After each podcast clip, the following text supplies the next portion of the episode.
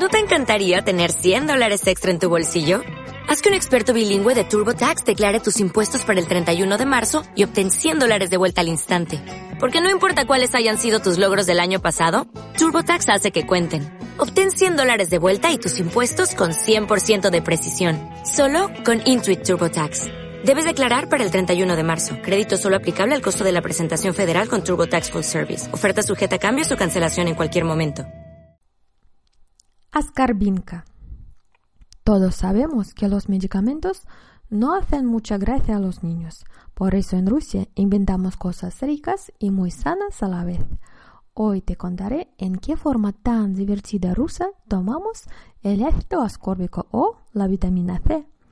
Hay que recordar que la vitamina C no se sintetiza en los humanos, por eso tenemos que ingerirla a través de lo que comemos porque este ácido ascórbico es un antioxidante casi perfecto que todos necesitan. ¿Qué pasa si un organismo sufre una insuficiencia grave de la vitamina C? Pues el sistema inmune se debilita, las encías pueden sangrar, la piel está seca y pálida, las heridas se curan mal y más lentamente, el pelo cae y pierde su aspecto sano, las uñas se rompen, sentimos cansancio infinito, los dientes empiezan a molestar, etc. En general, pasan cosas malas. ¿Dónde se encuentra la vitamina C? En las cantidades elevadas.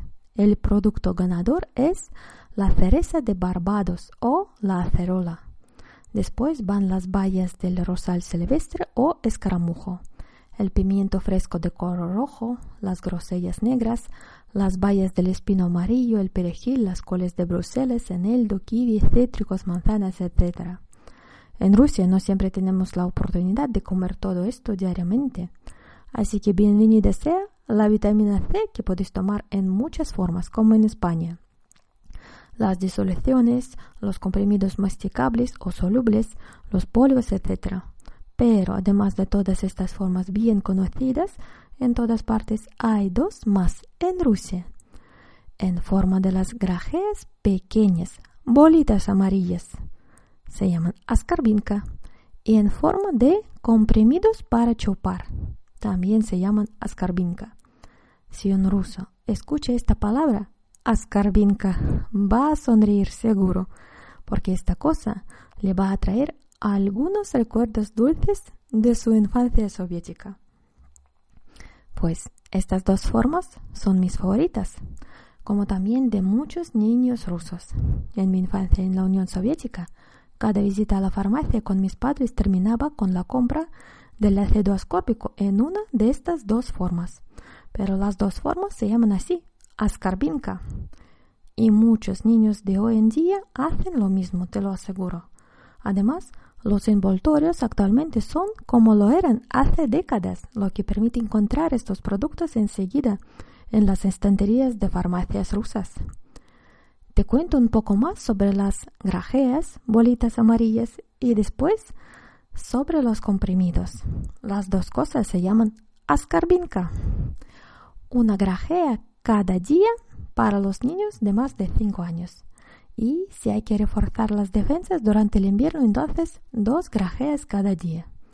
Fíjate qué forma tan cómoda. Las embarazadas y durante la lactancia, dos grajeas cada día. Los adultos pueden tomar dos al día y si están enfermos hasta diez al día. Al principio el sabor de cada bolita amarilla es dulce y al final muy, muy, muy ácido. Y eso es lo más divertido. Hay que ver la cara que ponen los niños al probarlas por primera vez, pero siempre piden más después. Y ahora sobre los comprimidos que también llevan el nombre de ascarbinca. Cada cajita que tiene el aspecto de un bombón grande contiene 10 comprimidos para chupar del color blanco.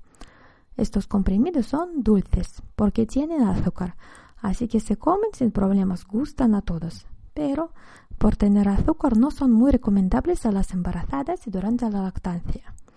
Los adultos para la profiláctica pueden tomar hasta 3 cada día. Si están enfermos, hasta 10 al día. Los niños un comprimido al día y si están enfermos pueden tomar de 2 a 4 al día. La escarbinca rusa además puede tener los sabores añadidos. Los que me gustan a mí, por ejemplo, el sabor de naranja y de fresa. Pues bien, ahora sabes que durante tu viaje a Rusia tal vez un día vayas especialmente a una farmacia rusa con el propósito claro de probar las grajeas amarillas, ascarbinca y los comprimidos, que también se llaman ascarbinca. Espero que te haya rusizado un poco más hoy. Rusízate más. Y más información busca en mi blog rusízate.com.